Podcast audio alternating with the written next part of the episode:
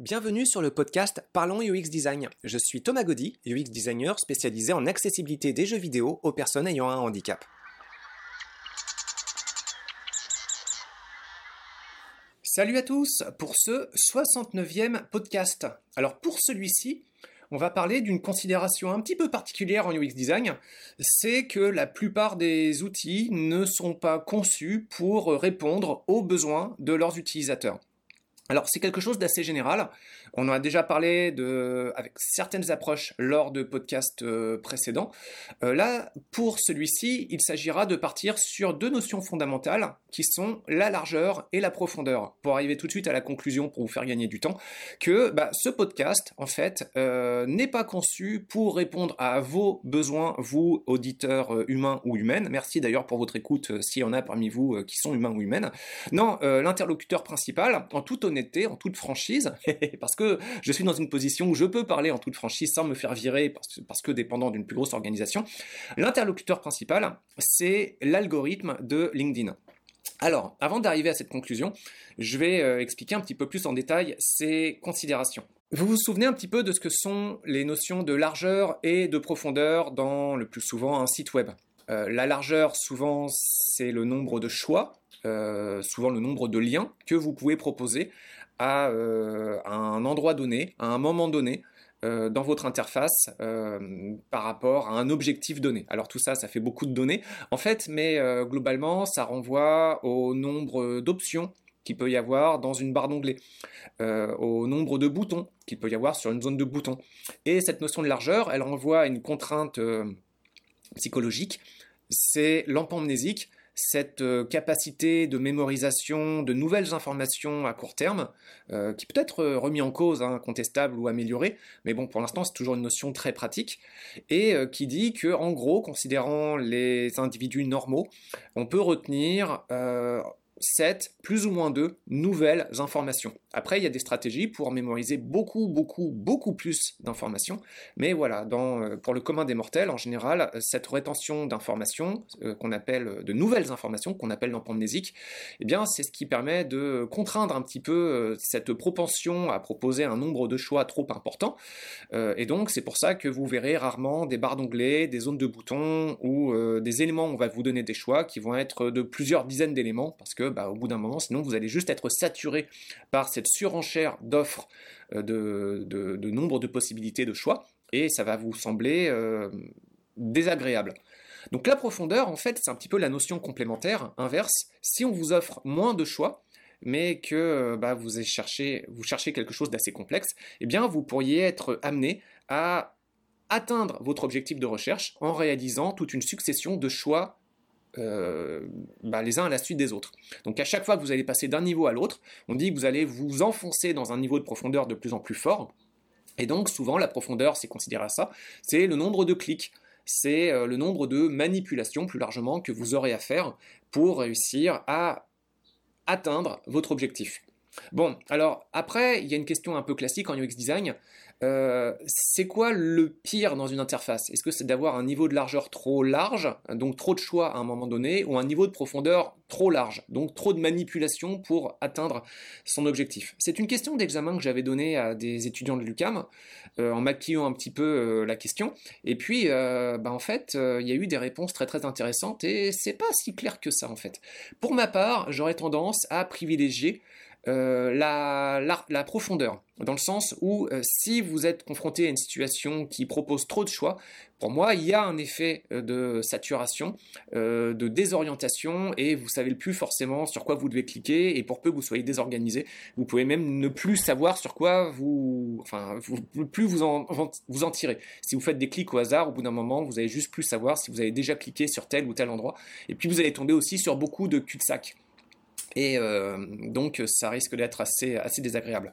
Le niveau de profondeur, euh, souvent c'est associé à la règle des trois clics. Mais la règle des trois clics, c'est une vieille règle. Alors qu'est-ce que dit la, règle des trois clics? C'est euh, éviter de cliquer plus de trois fois sur votre interface pour atteindre votre objectif. Parce que sinon, qu'est-ce qui risque de se passer? Bah, ça va être trop long et ça va devenir peut-être chiant et peut-être même que vous allez sortir de votre objectif et chercher, commencer à chercher d'autres choses qui sont différentes de votre objectif initial.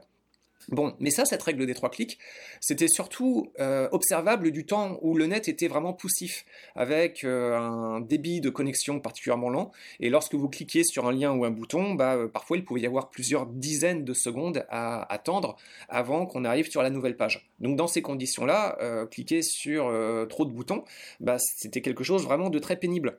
Mais maintenant, en fait, cette règle des trois clics, réaliser plein d'actions, pour peu que ces actions ne soient pas désagréables, voire même idéalement plaisantes à réaliser, bah, vous pouvez en avoir plein, vous pouvez en avoir plusieurs dizaines, centaines même de manipulations pour atteindre votre objectif.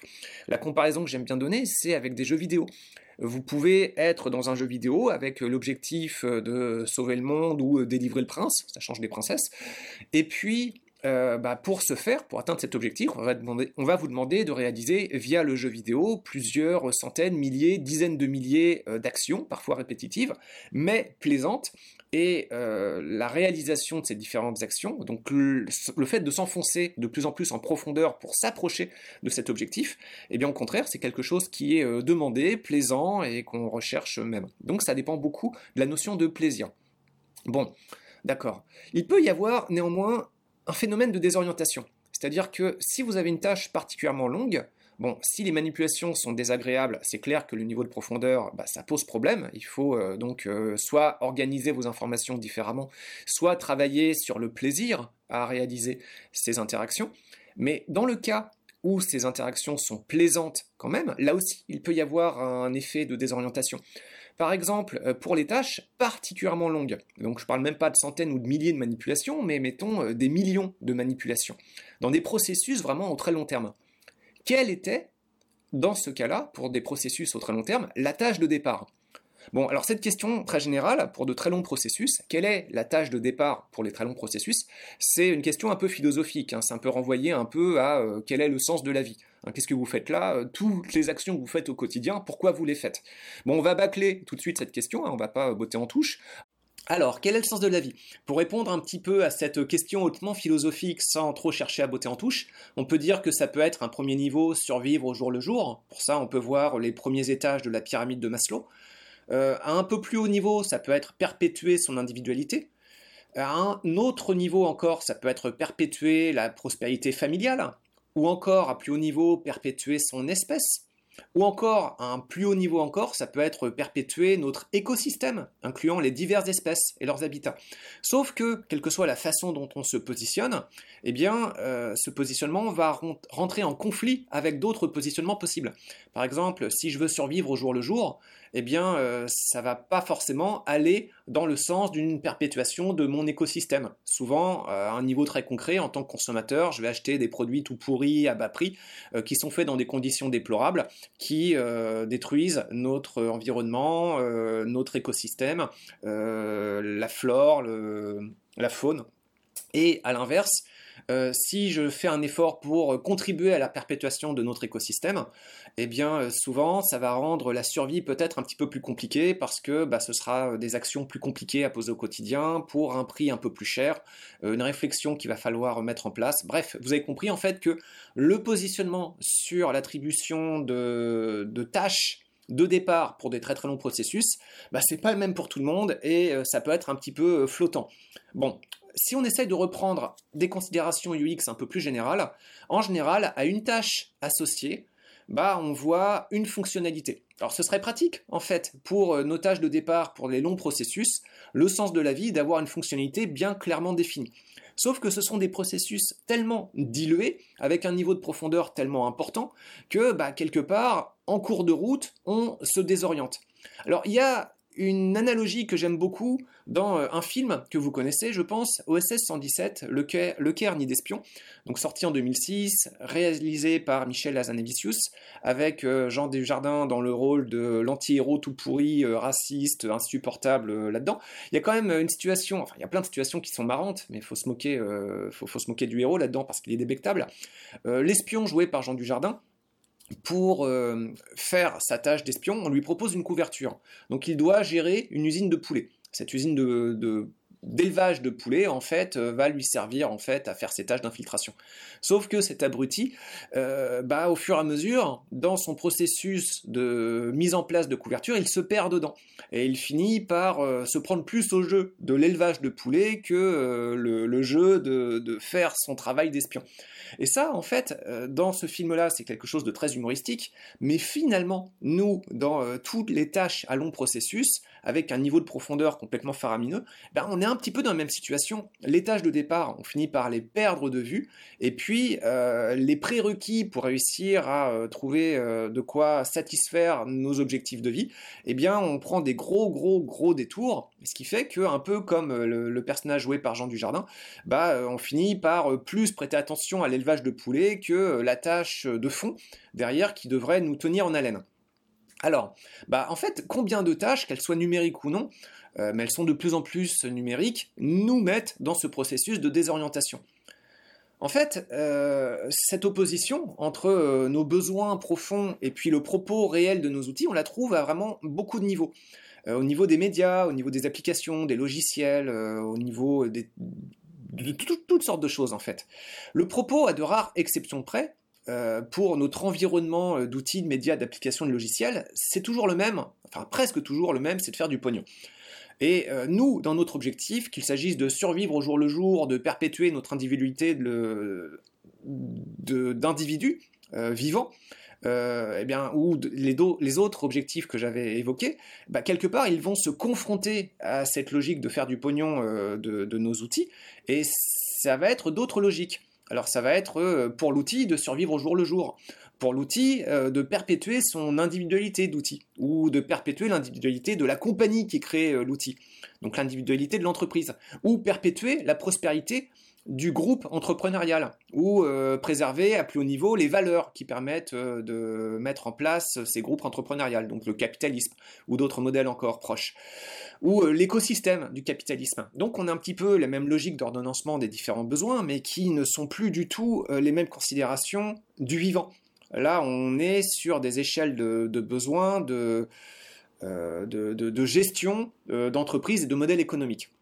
Alors, pour revenir un petit peu là-dessus, il y avait euh, une citation qui est assez connue dans le domaine de l'audiovisuel français, c'est euh, celle de euh, Patrick Lelay, l'ancien président directeur général du groupe TF1, qui disait en toute transparence Ce que nous vendons à Coca-Cola, c'est du temps de cerveau humain disponible. Bon, bah, c'est très bien parce qu'à ce moment-là, ça permettait vraiment de clarifier les choses. Et pour les différents outils numériques, c'est un petit peu pareil finalement. le propos de ces outils, finalement, c'est pas le propos réel. Et ce qu'on cherche, nous, à y accomplir, c'est tellement dilué et tellement éloigné de nos vrais besoins, et tellement éloigné aussi de nos besoins de base, bah, euh, que bah, quelque part on s'y perd.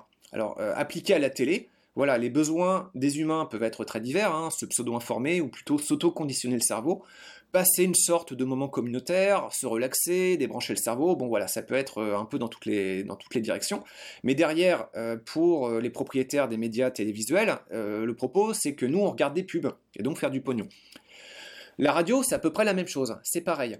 Alors si on applique ça à un environnement numérique un peu plus fort et connu, si on applique ça aux jeux vidéo, par exemple, au niveau des jeux d'arcade, Bon, c'est pareil, le propos euh, des humains, c'est souvent de se relaxer sur un jeu d'arcade, ou au contraire de s'énerver en passant un moment euh, numérique, vidéoludique intense.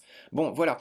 Mais derrière, pour euh, les concepteurs des jeux d'arcade et puis ceux qui vont les mettre à disposition, même s'ils ont pris plusieurs gros coups dans la tête et que le, modèle a pas mal périclité maintenant, eh bien, les jeux d'arcade, le, modèle, c'était, bah, là encore, de, de prendre de l'argent.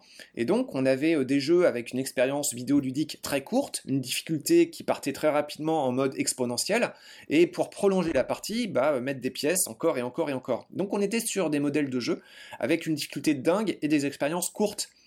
Et puis, euh, si on regarde à l'autre spectre, là où on en est actuellement, les jeux sur mobile très populaires, vous avez le modèle free-to-play. Et donc là, c'est l'inverse, en fait. C'est avec un niveau de difficulté euh, très accessible pour un maximum de gens, des expériences de jeu très très longues, et puis ce qu'on va proposer par contre, c'est euh, des moyens d'accélérer la session de jeu, de raccourcir certains processus pour aller plus rapidement. Donc euh, le free-to-play avec euh, son alter ego maléfique, le pay-to-win. Donc c'est un petit peu l'opposé du jeu d'arcade, mais avec derrière le même souci, l'écosystème a changé, les mœurs ont changé, mais derrière, il s'agit toujours de faire de l'argent.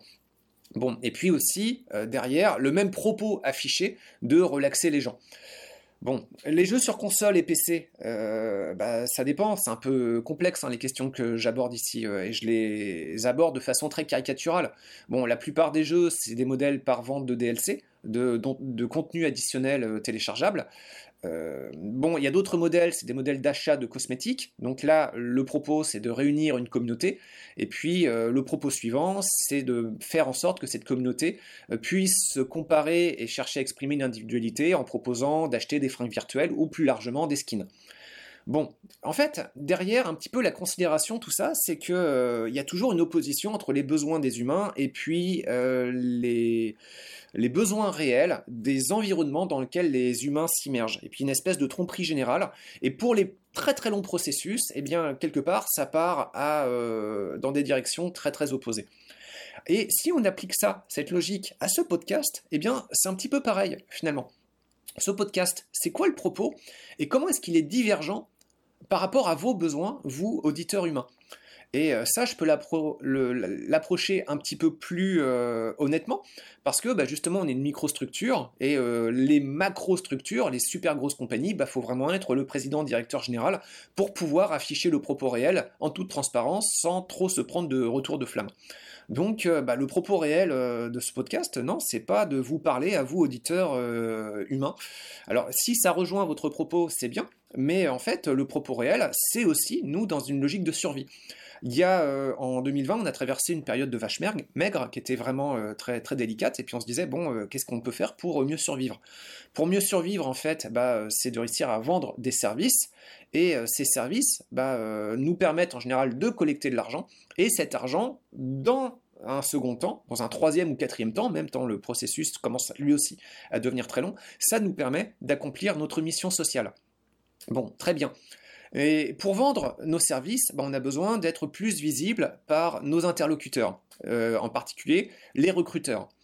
Et donc, ce qui nous intéresse là-dedans, c'est que quand des recruteurs vont faire des recherches de profils, de candidats pour des postes, eh bien, on a intérêt à ce que notre profil, mon profil en particulier à Ludociel, euh, pop plus facilement dans les résultats, et donc, euh, bah, on aimerait bien que ça, soit monté en avant.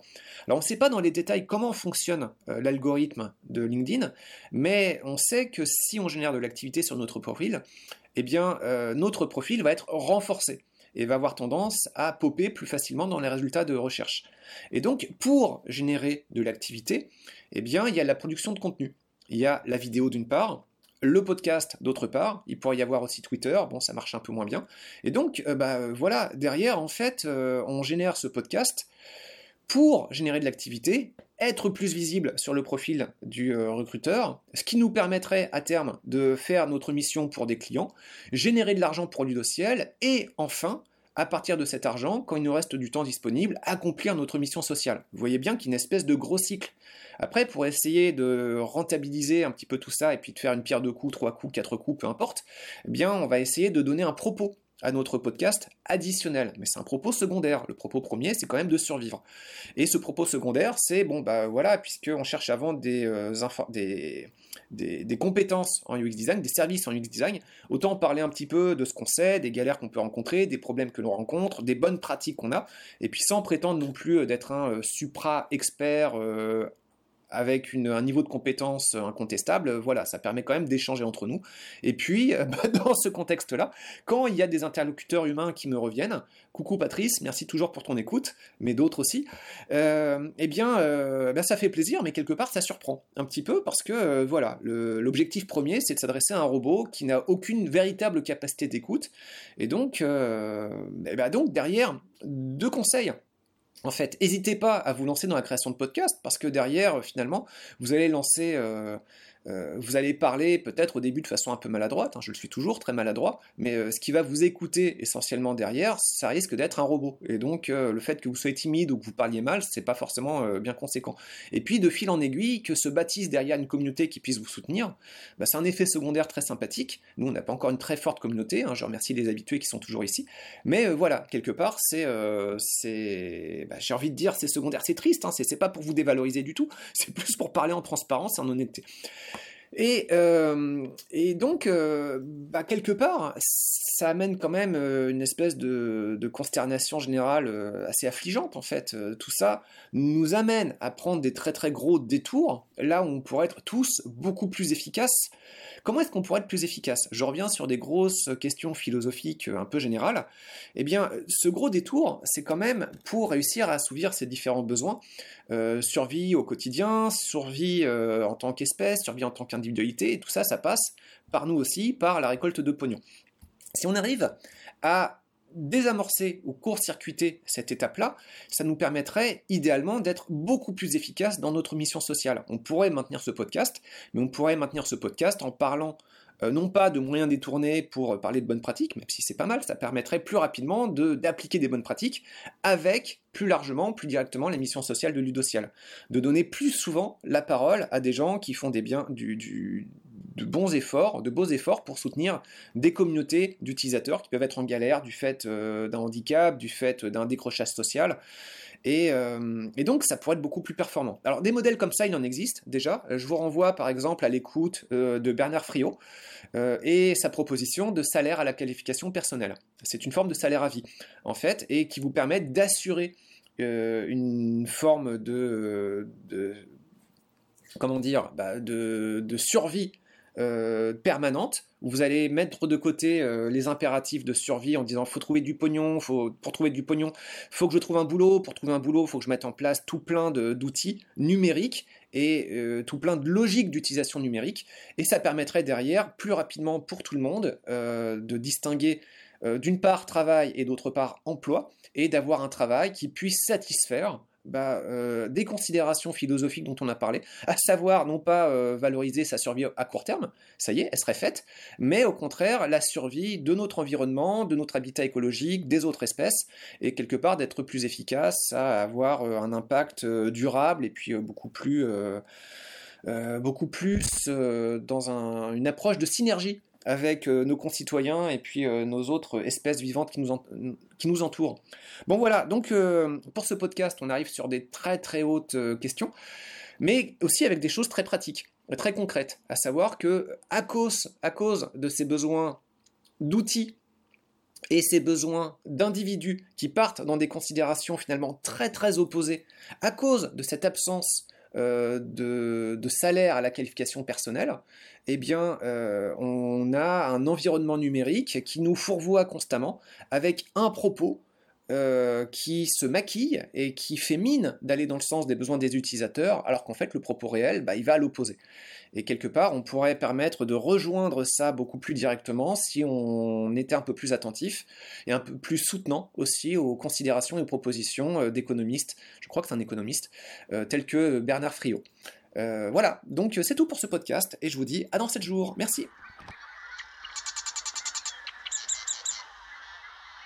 Merci d'avoir écouté ce podcast. Je vous invite à vous abonner pour ne pas rater les prochains épisodes. Si vous voulez en savoir plus sur moi, je vous invite à consulter mon profil LinkedIn, Thomas Gaudy, T-H-O-M-A-S, G-A-U-D-Y. Si vous souhaitez de l'accompagnement pour implémenter ces notions et ces outils dans vos équipes et vos projets, vous pouvez faire appel à mes services de consultant en UX Design. Il vous suffit de me contacter via mon profil LinkedIn. Au plaisir